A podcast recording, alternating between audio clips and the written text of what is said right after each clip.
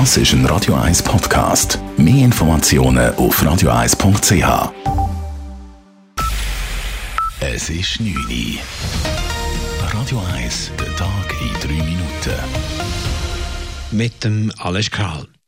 Das Verhüllungsverbot, auch Burka-Initiative genannt, ist mit 51,2 Prozent knapp angenommen worden. Somit dürfen Musliminnen in der Schweiz ihr Gesicht in der Öffentlichkeit nicht mehr verhüllen. Künftig gelten für alle Frauen die gleichen Rechte, freute sich SVP-Nationalrätin Monika Rüecker heisst Freiheit für die Frauen, Selbstbestimmung für die Frauen. Es geht aber auch darum, halt um die Sicherheit in diesem Land. Dass wir eben wirklich können, Leute, die sich verhüllen und den Chaos anrichten, dass wir die können zur Rechenschaft ziehen Gegner des Burka-Verbots haben unter anderem damit argumentiert, dass Kleidervorschriften nicht Sache des Bundes seien. So sagte SP-Nationalrätin Tamara Funicello. Der erste Punkt ist, dass wir jetzt in der Verfassung schriftlich drinnen haben, was Frauen dürfen anlegen und was nicht. Das ist ein klarer Rückschritt. Zweitens, Studien aus Frankreich zeigen uns ganz klar, dass das Verhüllungsverbot zu einer Radikalisierung führt von Musliminnen und Muslimen. Das kann man verhindern, indem man Menschen integriert. Dies würden nun die nächsten Schritte sein.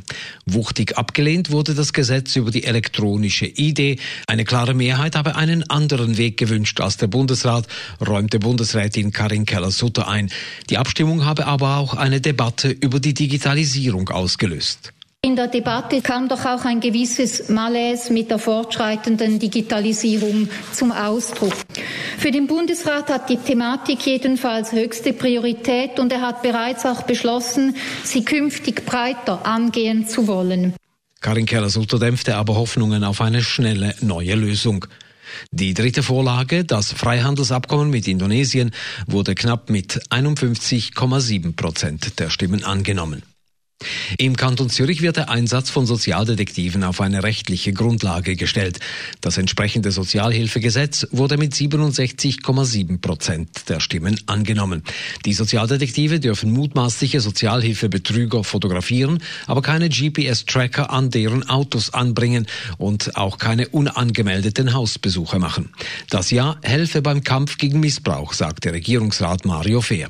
Es gibt jetzt einheitliche, klare Regeln für alle Gemeinden. Observation als Mittel der Missbrauchsbekämpfung ist anerkannt. Die Leute haben gesagt, wir wollen, dass Sozialhilfe glaubwürdig ist. Dazu gehört auch Missbrauchsbekämpfung. Angenommen wurde auch die Forderung nach der Nennung von Nationalitäten in Polizeimeldungen. Allerdings entschied sich die Mehrheit für den Gegenvorschlag und gegen die SVP-Initiative, die auch die Nennung eines allfälligen Migrationshintergrunds von Schweizern verlangt hatte. In der Stadt Zürich schließlich sind alle vier Vorlagen deutlich angenommen worden. Ja sagten die Stimmbürgerinnen und Stimmbürger zu den höheren Kosten für die Überdachung der Autobahn in Schwammendingen, zur Überbauung Letzi in Altstetten und zum Bau von zwei Schulhausanlagen mit angegliederten Quartierparks in den Stadtkreisen 12 und 6. Im zürcherischen Erlenbach erhalten die Einwohnerinnen und Einwohner von der Gemeinde Gutscheine im Wert von je 100 Franken. Mit ihnen kann man im Erlenbacher Geschäften einkaufen und damit das von der Corona-Krise stark getroffene lokale Gewerbe unterstützen. Das Ja an der Urne fiel heute deutlich aus.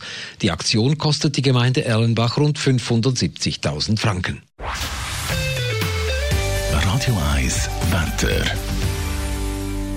In der Nacht ist es gelegentlich nass, morgen am Montag gegen Berge zu letzte Tropfen und Schneeflocken. Bei uns gibt es im Tagesverlauf auffällige und später auch sonnige Abschnitte. Temperaturen am frühen Morgen 1 bis 2 Grad, am Nachmittag bis 9 Grad. Das war der Tag in 3 Minuten.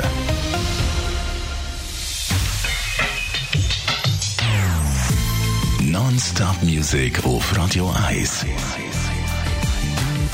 Die besten Songs von allen Zeiten. Non-stop. Radio 1.